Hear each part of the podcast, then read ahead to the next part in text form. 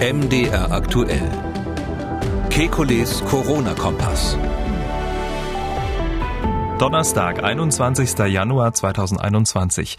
Spürbar weniger Neuinfektionen, die 7-Tage-Inzidenz auf dem niedrigsten Wert seit zweieinhalb Monaten, fast 2000 weniger Patienten auf Intensiv. Sind wir über den Berg? Dann in Baden-Württemberg ist ein Mann nach einer erneuten SARS-CoV-2-Infektion gestorben. Was weiß man darüber? Außerdem, Antikörper sind bei Virusvariante aus Südafrika offenbar weniger wirksam. Was bedeuten diese neuen Studienergebnisse? Außerdem Müdigkeit, Schlafstörung, Depressionen, aktuelle Erkenntnisse zu Long-Covid. Wir wollen Orientierung geben. Mein Name ist Camillo Schumann. Ich bin Redakteur, Moderator bei MDR aktuell das Nachrichtenradio.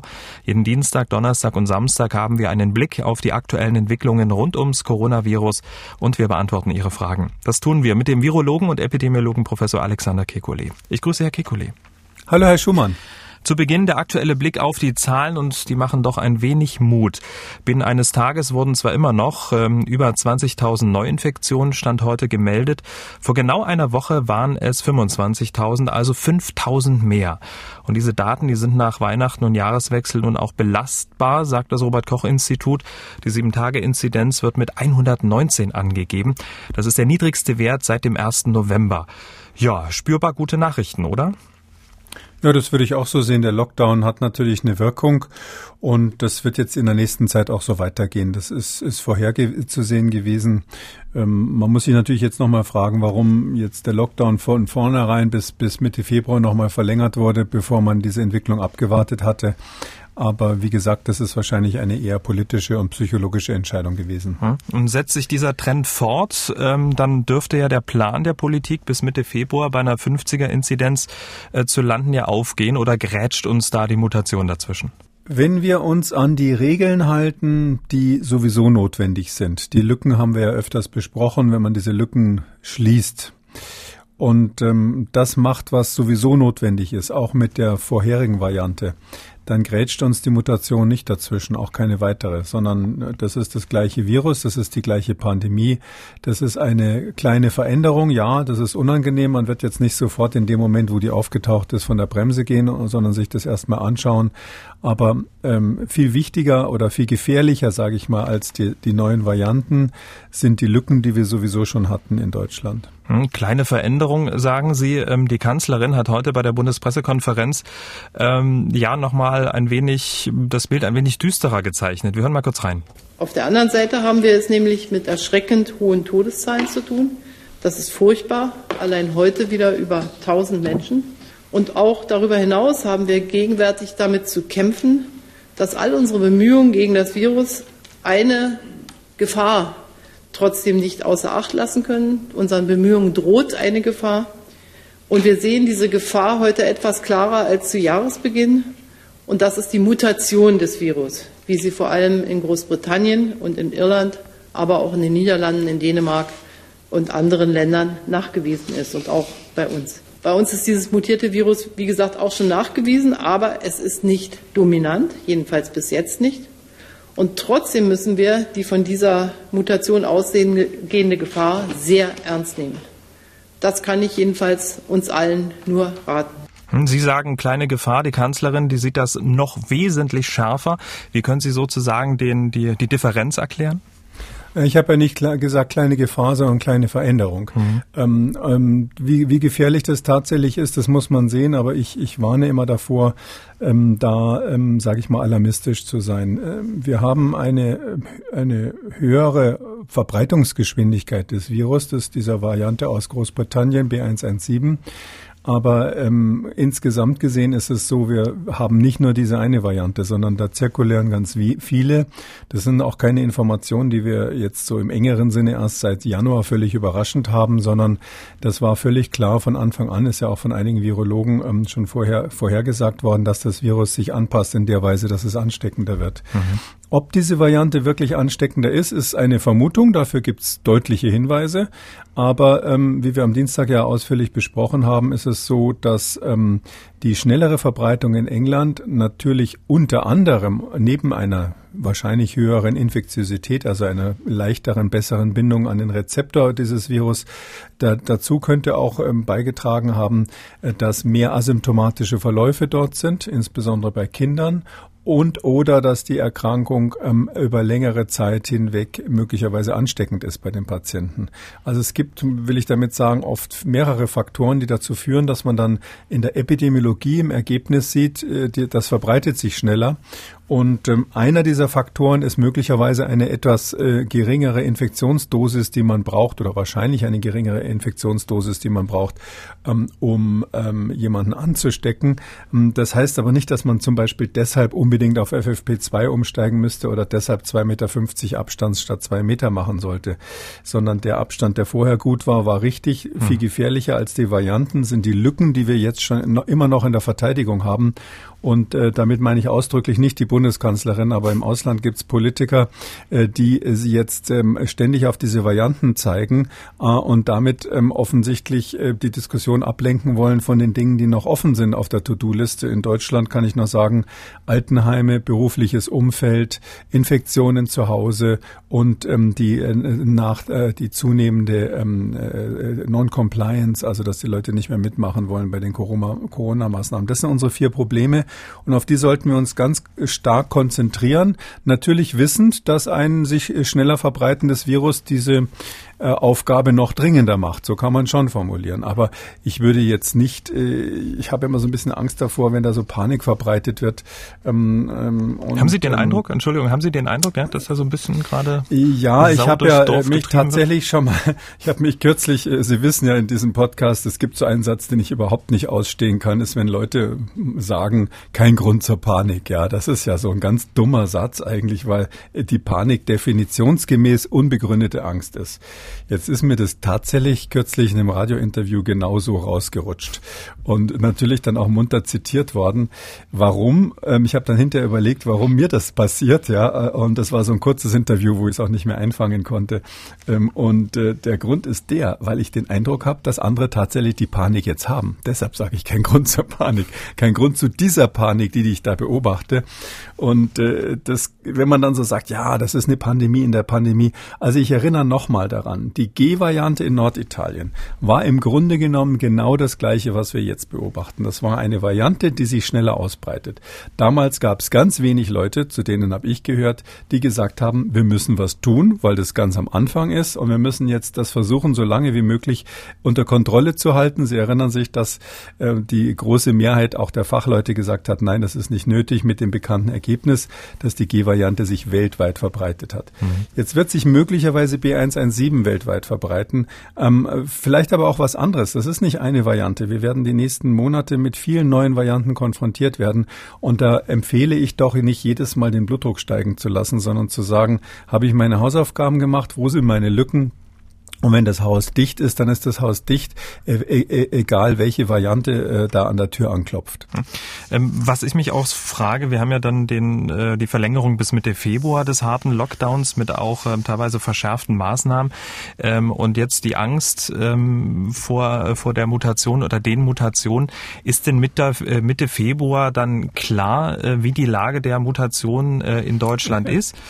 offenbar ja dann vielleicht nicht, oder? Sie können aber gemeine Fragen stellen, Herr Schumann. Das ist eben, das ist ja genau der Punkt. Die Frage ist doch immer bei so etwas, was ist mein Exit-Szenario? Das äh, weiß jeder General spätestens seit der, dem Desaster in Afghanistan, äh, wo, wo erst Russland oder die Sowjetunion und dann die USA sich verbrannt haben, weil sie kein Exit-Szenario hatten, weiß man, wenn ich in eine Schlacht gehe oder wenn ich etwas Dramatisches anordne, das gilt genauso in der Epidemiologie, muss ich wissen, wo will ich hin, wie mache ich dann weiter. Gut, also die Bundesregierung sagt hier, wir wir wollen auf Inzidenz 50. Da sage ich mal, ja, das kann schon sein, dass der deutsche Mittelwert in diesem Bereich runtersinkt äh, für einen Moment.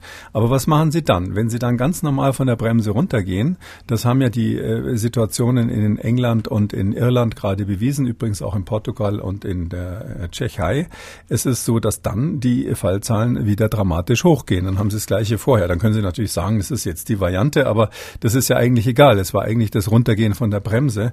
Das heißt, wir brauchen ein kontinuierliches Konzept, mit dem wir dann, wenn wir irgendwo zwischen 50 und 100 Inzidenz gelandet sind, weitermachen, bis wir alle immun sind und ähm, halbwegs immun, sage ich mal, äh, mit Blick auf die Varianten, die diese Immun Immunität auch durchbrechen können. Äh, und dieses Konzept das, äh, Sie wissen, ich habe da schon lange eins vorgeschlagen, kann auch ein anderes sein, aber wir brauchen so ein Konzept, sonst sind wir immer am Gas geben und bremsen und das wird dann nicht funktionieren. Hm, Immunität durchbrechen, da werden wir dann äh, im, im Verlauf des Podcasts nochmal drauf zurückkommen. Ähm, nochmal ein paar Zahlen. Besonders deutlich wirkt sich ja der harte Lockdown in den Krankenhäusern aus. Laut Divi Intensivregister werden Stand heute 4.782 Menschen intensivmedizinisch versorgt. Zum Vergleich, Ende vergangenen Jahres waren es 6.648, also grob 2000 Patienten mehr. Bis auf Bremen, Mecklenburg-Vorpommern, Hamburg, das Saarland gehen die Intensivpatienten deutlich zurück. Fast 2000 Patienten weniger innerhalb von 20 Tagen. Das ist doch schon mal ähm, eine Aussage und Hinweis darauf, dass äh, die Mutationen bisher ja nicht dafür gesorgt haben, dass die Krankenhäuser voll werden, oder doch? Nein, das natürlich nicht. Das ist ja so, hat ja auch niemand behauptet. Ich glaube, das ist, steht überhaupt nicht im Raum, dass diese Mutationen irgendwie gefährlicher wären, sondern äh, ähm, schnellere Ausbreitung und zugleich ungefährlicher. Das wäre sozusagen das Standardprogramm für so ein Virus. Und äh, man könnte sogar sagen, vielleicht passiert es hier gerade, weil wir haben in England tatsächlich ja gesehen, dass diese äh, Variante B117, wenn die auftritt, dass die besonders häufig bei asymptomatischen Verläufen ist. Und asymptomatische sind ja die ungefährlichste oder die symptomärmste Variante, die man sich vorstellen kann. Und ähm, falls sich das statistisch dann bewahrheiten sollte, das sind natürlich erstmal nur so anekdotische Beobachtungen, da muss man eine gute Statistik machen, um zu sehen, ob das signifikant ist. Die haben wir ja noch nicht. Aber falls sich das bewahrheitet, dann könnte das eben sein, dass vielleicht mehr jüngere Leute betroffen sind oder dass aus irgendwelchen Gründen eben nicht so viele schwer krank werden. Zugleich ist aber eine schnellere Verbreitung, also quasi lehrbuchhaft. Und ähm, wenn jetzt die Sterblichkeit im Krankenhaus oder auch die Belegung der Intensivstationen nicht so hoch ist, vielleicht hängt es damit zusammen. Das wäre natürlich dann sozusagen an die Vermutung gekoppelt, dass diese Variante überhaupt jetzt schon eine Rolle hm. spielt. Das wissen wir ja gar nicht. Ich glaube es ehrlich gesagt auch, äh, wie die Kanzlerin das auch sagt. Also die ist wohl nicht dominant in Deutschland, obwohl wir nur ganz, ganz schlechte und kleine Stichproben bis jetzt haben. Ähm, ich, ich würde auch, muss auch daran erinnern, ähm, wenn man jetzt so auf die Intensivstationen schaut, ich habe das natürlich auch genau in dem Zitat gerade gehört, dass man sagt, ja, wir haben immer noch so viele Patienten in den Intensivstationen. Dieser Effekt schleppt sich ja, ich sag mal über den Daumen gepeilt, nach den Infektionen drei bis vier Wochen hinterher wie viele, wie die Intensivbewegungen, äh, Belegungen sind. Das ist einfach deutlich nachgelagert. Ähm, und deshalb ist das, was wir auf den Intensivstationen jetzt sehen, das Ergebnis unserer Bemühungen von vor drei bis vier Wochen. Mhm. Und ähm, ja, das wäre ja dann Jahreswechsel, also Ende Ende ja. letzten Jahres. Man kann vielleicht sogar sagen, das, das eine, wenn man jetzt auf der Suche ist in diesem Kaffeesatz nach, nach Bildern, kann man sagen, das eine ist wohl schon deutlich, zumindest bezüglich der Belegung der Intensivstationen und der Sterblichkeit. Hat Weihnachten keine dramatische Verschlechterung gebracht. Das würde ich jetzt schon mal wagen, diese, diese, diese Analyse an der Stelle. Das heißt also, anders als äh, Thanksgiving in USA mhm. ähm, ist es uns hier gelungen, auch durch die äh, ziemlich restriktiven Maßnahmen, wo, höchstwahrscheinlich, ähm, da, da hier einen Anstieg zu verhindern. Ich glaube, die Menschen waren einfach vernünftig an den Feiertagen. Genau. Nun Aber meine ich ganz ernst, was der Einzelne wirklich macht, was das Individuum macht, ist ja das Entscheidende. Bei aller ähm, vorsichtigen Freude über diesen positiven Trend ähm, bei den Zahlen müssen wir über eine Meldung sprechen, die doch für einiges Aufsehen sorgt. In Baden-Württemberg nämlich ist zum ersten Mal ein Mann nach einer erneuten Infektion mit dem Coronavirus gestorben. Das hat das Landesgesundheitsamt Stuttgart auf Anfrage von WDR, NDR und Süddeutscher Zeitung bestätigt. Es handelt sich um einen 73 Jahre alten Mann. Er hatte Herz-Kreislauf-Erkrankungen. Der Mann hatte sich im April vergangenen Jahres erstmals mit SARS-CoV-2 infiziert mutiert im Dezember dann ähm, erneut und am 11. Januar starb er dann an einer Lungenentzündung und Sepsis mit Multiorganversagen. Ähm, wie bewerten Sie diesen Fall? Das ist schwer zu sagen, ohne die Patientenakte jetzt im Detail hm. zu kennen, weil Lungenentzündung, Sepsis ähm, ist das Synonym für eine bakterielle Infektion. Das heißt, er hat offensichtlich auf die ähm, virale Infektion obendrauf noch eine bakterielle Superinfektion bekommen, wie wir sagen. Und ähm, ob die das dann war, die, die hier tödlich war oder nicht, das kann man aus der Beschreibung nicht ableiten. Grundsätzlich ist es so, da haben wir ja schon öfters drüber gesprochen, es gibt einfach definitiv Neuinfektionen. Menschen, die in der ersten Welle sich angesteckt haben, können sich jetzt nochmal anstecken. Wir haben für Europa noch nicht gezeigt, ob das eine andere Variante ist, die da zuständig ist. Es wäre aber sage ich mal, plausibel, dass es häufiger durch eine andere, durch eine neue Variante ausgelöst wird. Und es wäre sehr, sehr plausibel, dass das in der überwiegenden Mehrzahl der Fälle weniger schwere Infektionen sind beim zweiten Mal. Das muss man ganz klar sagen, auch wenn einzelne Menschen natürlich sterben. Äh, in diesem Fall war das ja ein äh, älterer Herr mit äh, klaren, schweren Vorerkrankungen und es war eine bakterielle Infektion, die hier eine Rolle gespielt hat und deshalb kann es ähm, sehr gut sein, dass einfach, wenn man so sagen will, das Fass schon voll war und ein weiterer Tropfen das zum Überlaufen gebracht hat. Das wäre wahrscheinlich auch durch eine Influenza-Infektion, also durch eine Grippe wäre das wahrscheinlich auch passiert. So so dass es jetzt kein typisches Covid-19-Problem ist in dieser Situation. Aber ja, man kann Covid-19 zweimal bekommen. Das wissen die Hörer dieses Podcasts, glaube ich, schon seit einer Weile. Und ähm, äh, das ist inzwischen eindeutig. Vor allem in der zweiten Welle kann man es nochmal kriegen, wenn man es in der ersten Welle gekriegt hat. Und ich hoffe halt sehr, dass diese Infektionen, was die ganze Theorie uns vorhersagt, deutlich ähm, ähm, schwächer, weniger gefährlich verlaufen als beim ersten Mal. Hm. Bisher gibt es ja nur drei bis vier weltweit nachgewiesene Fälle einer Reinfektion. Das ist, ähm, wenn ich äh, Ihnen so zuhöre, absolut unrealistisch. Also das wird ähm, deutlich äh, verbreiteter sein. Ja, das sind drei bis vier Fälle, die ähm, so eine Handvoll, sage ich mal, wo das halt wissenschaftlich akribisch bewiesen wurde. Die waren ja auch schon im Sommer und Hinweise gab es ja in Südkorea schon auf wesentlich mehr Fälle, wo das eben nicht so sauber akribisch nachgewiesen wurde. Und ähm, das ist einfach so, dass die Gesundheitsämter verfolgen das ja und äh, die, die da arbeiten, die wissen, dass es Menschen gibt, die äh, ziemlich eindeutig im Frühjahr Covid-19 hatten und jetzt wieder positiv getestet werden. Also ich gehe einfach davon aus, dass dieses Phänomen existiert. Das passt ja auch in das ganze Bild der Coronaviren. Also wir wissen, dass die Coronaviren jetzt typischerweise so nach ein, zwei Jahren, in diesem Fall eben schon schneller, weil es eine massive weltweite Pandemie ist, sich so verändern, äh, dass sie eben dem Immunsystem äh, von jemandem, der das ähm, schon mal durchgemacht hat, entkommen können. Mhm. und ähm, diese anderen Coronaviren, die das machen, da ist es eben dann so, ähm, dass man eine schwächere Krankheit kriegt. Das ist ja dann sind ja bekanntlich nur Erkältungen. Und meine meine Prognose für die mittlere Zukunft ist, dass wir mit diesem Virus und seinen ganzen Varianten dann auch in dieser Weise leben müssen, dass das äh, wie ähnlich wie eine schwere Grippe gelegentlich mal Todesfälle verursacht, aber bei vielen Menschen, die eben entweder geimpft sind oder es schon mal hatten, eben dann in der Regel ähm, mittler, höchstens mittelschwere Verläufe macht. Kommen wir noch mal ganz kurz auf diesen Fall zurück, ob sich der Mann jetzt beim zweiten Mal mit dem gleichen Virus oder einer mutierten Form infiziert habe, könne man nicht sagen, weil man die Probe der Erstinfektion vom April nicht mehr habe, also auch nicht analysieren könne, so zumindest das Landesgesundheitsamt. Und nach Ansicht dieses Gesundheitsamtes gibt es aber keine epidemiologischen Hinweise, dass der Verstorbene mit dieser Mutation in Berührung kam. Deshalb wurde vom örtlichen Gesundheitsamt auch keine genaue Virusanalyse, eine sogenannte Genomsequenzierung in Auftrag gegeben. Nur bei den Fällen, bei denen eine Reiseverbindung nach Großbritannien, Südafrika oder Irland besteht, würden wir dem Gesundheitsamt Bescheid geben, eine Sequenzierung zu veranlassen. Ähm, eine Genomsequenzierung nach Reinfektion erst bei einer Reiseverbindung, wie ver äh, wie, wie bewerten Sie das? Aber ist das nicht gerade die Info, die man braucht, ob die Mutation jetzt schon unter uns ist und dann bei dem, bei dem Herrn zugeschlagen hat? Also ich, als wir da äh, Ende September oder Anfang Oktober drüber gesprochen haben, mag das vielleicht neu gewesen sein für den einen oder anderen, der auch im Gesundheitsdienst arbeitet.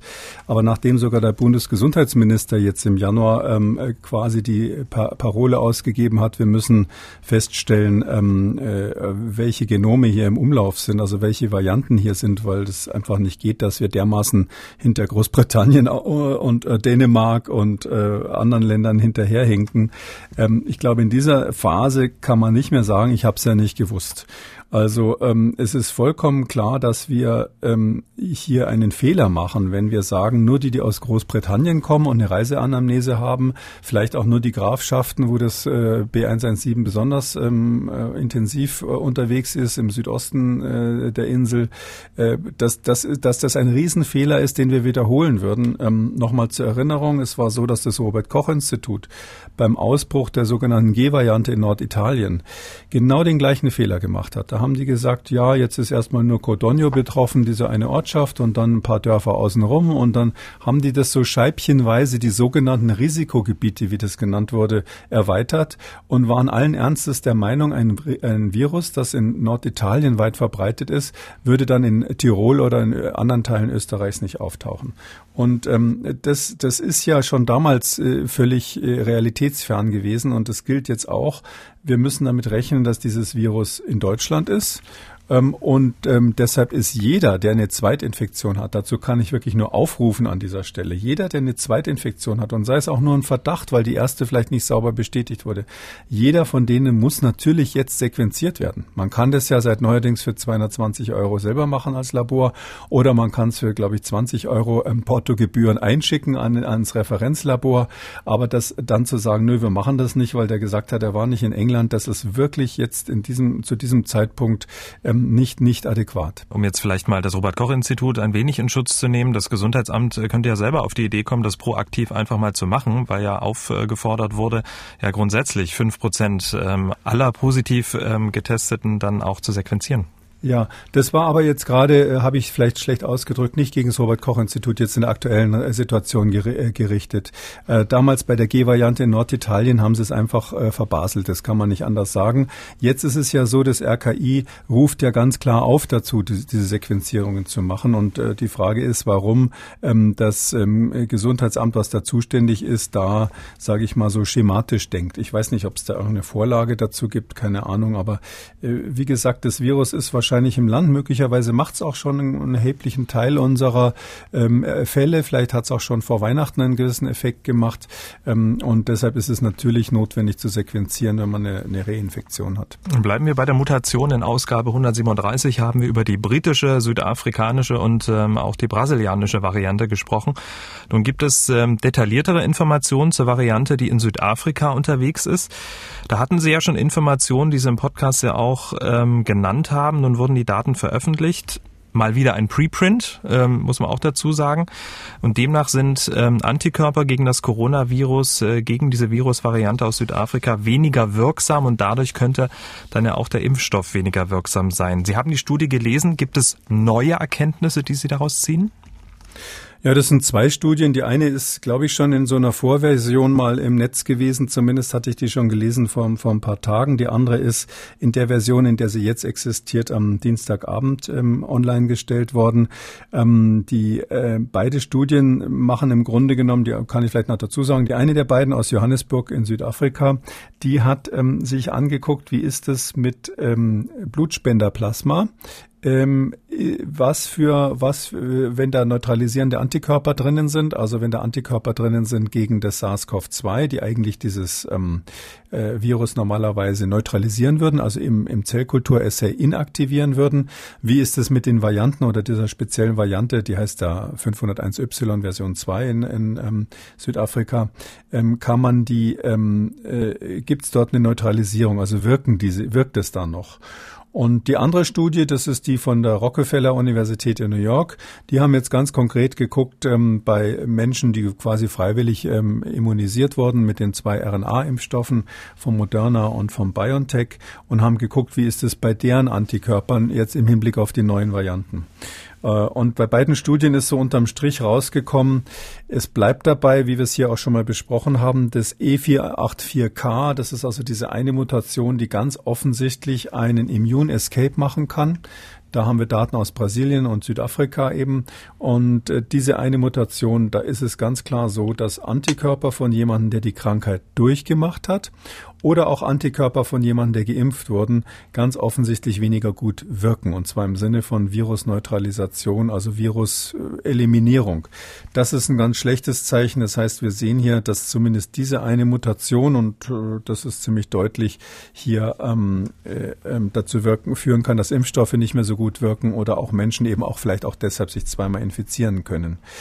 Ähm, bei der anderen äh, Mutation, die ja in England eine große Rolle spielt, die heißt ja N501Y. Das ist diese Mutant Mutation, die auf der B117-Variante drauf ist. Ganz kompliziert wird jetzt hier im Podcast.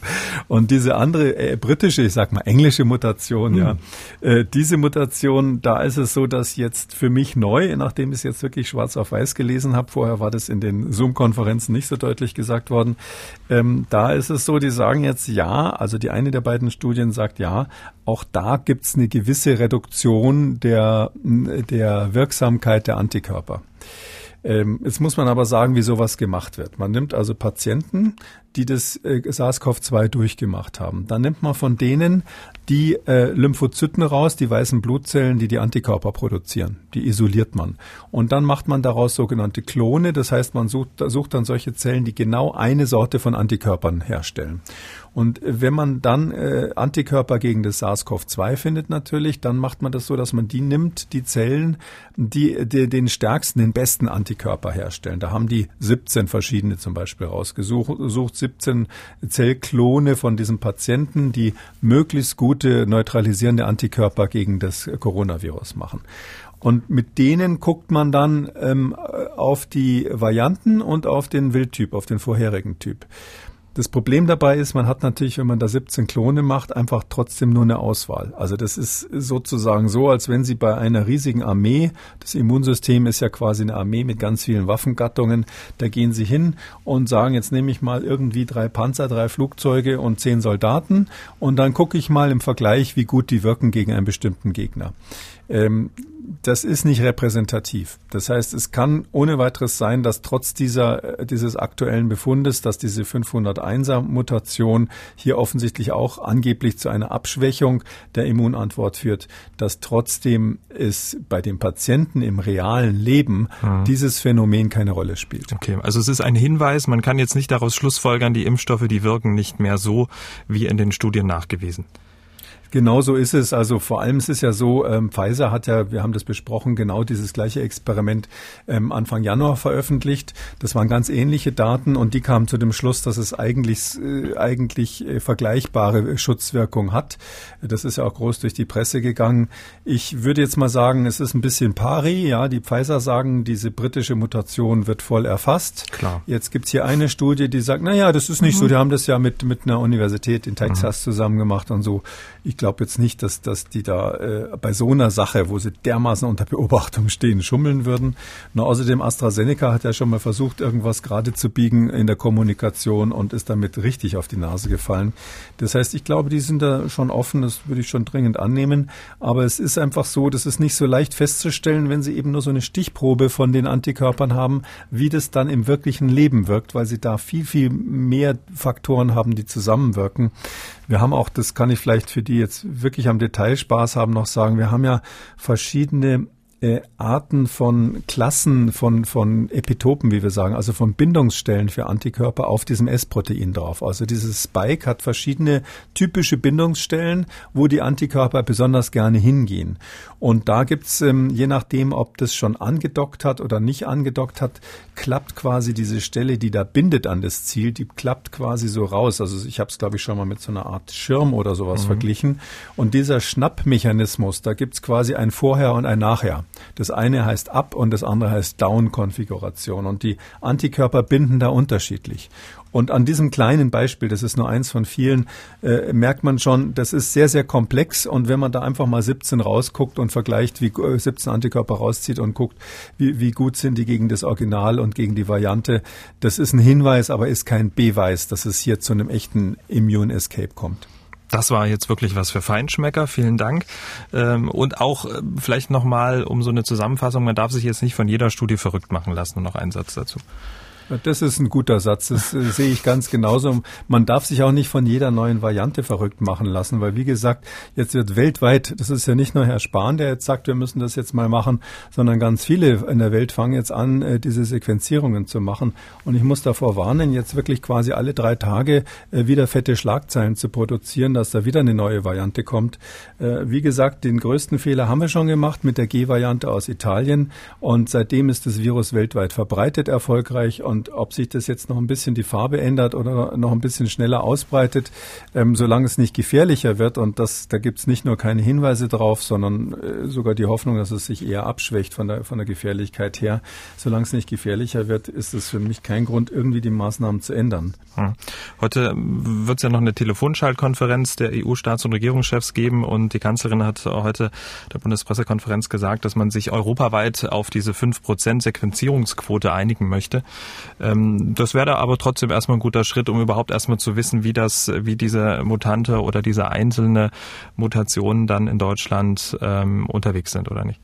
Natürlich, das ist, äh, Sie, müssen ja beobachten, was los ist. Und wir haben, ähm, das ist ja, in, in jeder Schlacht brauchen Sie ja erstmal am Anfang eine Lage. Sie müssen einen Lagebericht haben und wissen, was los ist. Das ist ja äh, eines unserer großen Probleme in Deutschland, dass zum Beispiel die Frage, wie viel Zweitinfektionen gibt es überhaupt in Deutschland, wie häufig ist das, wie viele Infektionen sind wirklich bei älteren Menschen in Heimen, wie viele sind im Zusammenhang mit beruflicher Infektion stattgefunden, gab es überhaupt Infektionen in den öffentlichen öffentlichen Verkehrsmitteln, wo jetzt die FFP2-Maske getragen wird und, und, und. Mhm. Das sind ja alles nur Fragezeichen. Und wenn man jetzt wenigstens bei dieser molekularen Surveillance, wenn man da wenigstens ein bisschen mehr Klarheit hätte, dann wäre zumindest ein Stein in diesem Puzzlespiel sichtbar oder vielleicht besseres Bild äh, in diesem Memory-Spiel eine Karte so umgedreht, dass man sieht, was drauf ist.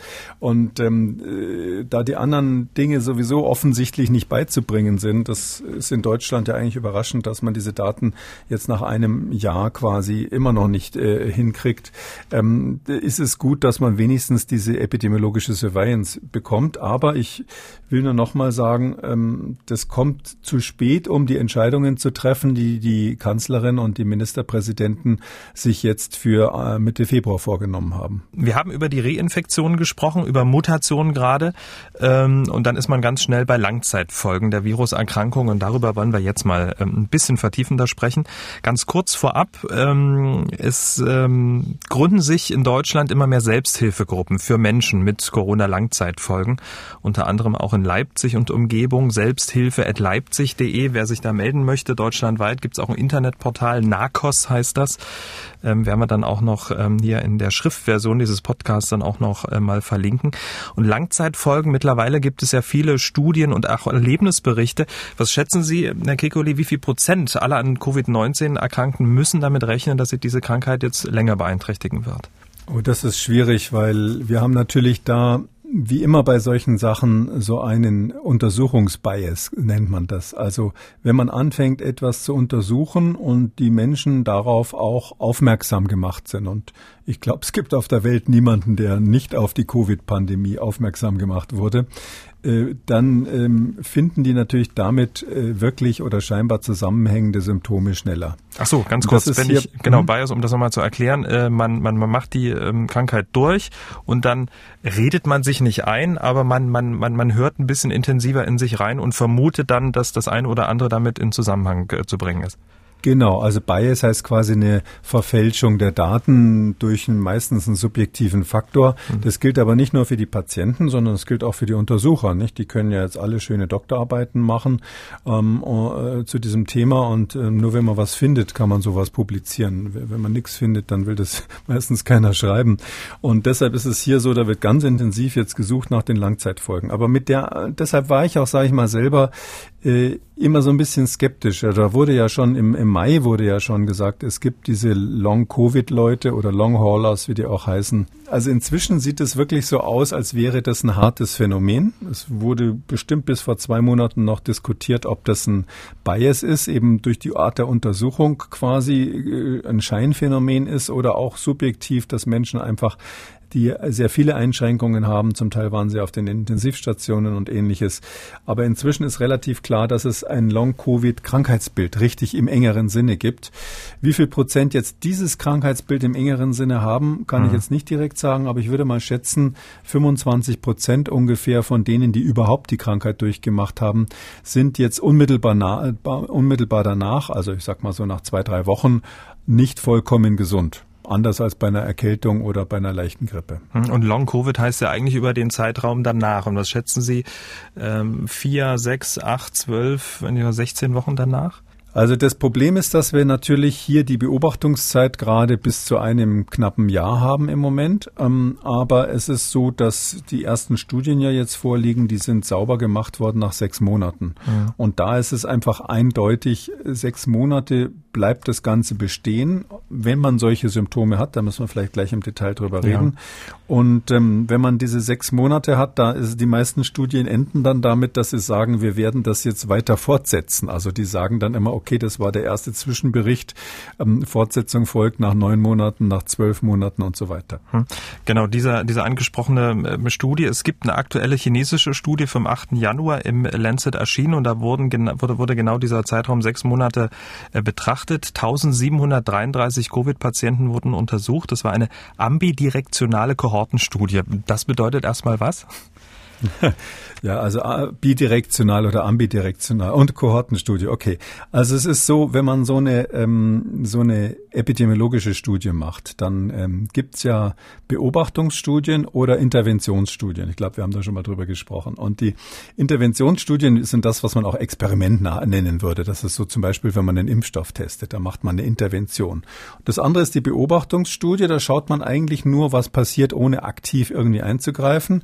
Und das kann man entweder mit dem sogenannten Querschnitt machen. Das heißt, zu einem Zeitpunkt X nehme ich mir ganz viele Leute und schaue mal an, wie viele von denen, die früher geraucht haben, äh, haben jetzt Krebs oder ähnlich oder ähnliches oder haben Krebs entwickelt. Das wäre eine Querschnittsstudie.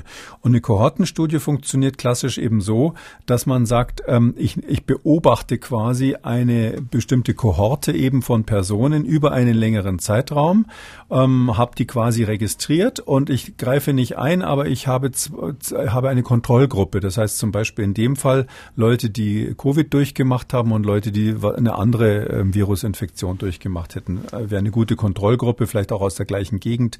Diese chinesische Studie wurde ja äh, von äh, Patienten in Wuhan gemacht, die also ähm, ganz am Anfang im, im, im, Zeitraum Januar bis, bis Mai in Wuhan ähm, aus dem Krankenhaus entlassen wurden. So, und dann kann man die eben weiter beobachten. Dass man hat man eine Kohorte von Leuten, die man länger beobachten kann. Jetzt kann man diese Kohorte entweder entweder so machen, dass man das startet bei Null, also nach dem Motto, okay, heute ist Entlassungstag aus dem Krankenhaus, jetzt mal fangen wir an mit der Kohorte. Oder man kann hin am Schluss starten, dass man sagt, ich äh, schaue mir mal an, wie viele von denen, die jetzt da sind, äh, wurden damals entlassen. Und bidirekt, das eine wäre prospektiv, das andere wäre retrospektiv. Und das dritte Variante ist die bidirektionale oder auf Englisch sagt man auch ambidirektionale.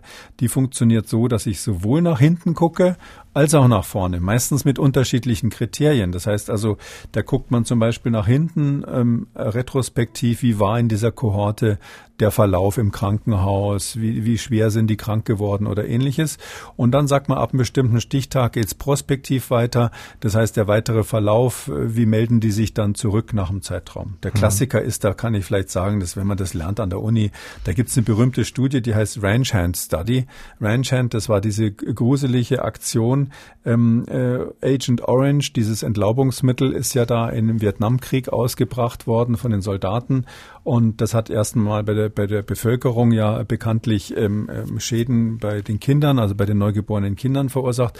Aber dann war auch klar, dass die Soldaten Ausschlag kriegen auf der Haut und so. Und da hat man eben retro, äh, retrospektiv geguckt, wie viel Prozent der Soldaten hatten Hautausschlag und dann prospektiv, wie viel kriegen später Krebs. Das ist so der Klassiker von so einer bidirektionalen Studie. Ich habe ja schon gesagt, 1733 Covid-Patienten, die wurden in dieser Kohortenstudie äh, über diesen langen Zeitraum untersucht. Ergebnisse, ich fasse mal kurz zusammen, Müdigkeit, Muskelschwäche, Schlafstörung, auch Depression. Wie hat sich das verteilt? Also wie signifikant war das wirklich?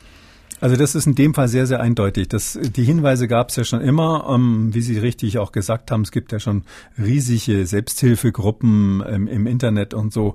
Aber sowas, hier ist es ganz klar gezeigt worden. Also Nummer eins, das Wichtigste eigentlich Müdigkeit und Muskelschwäche. Und das muss ich sagen, beobachte ich bei unseren Patienten hier in Deutschland auch am häufigsten, wird hier berichtet mit 63 Prozent.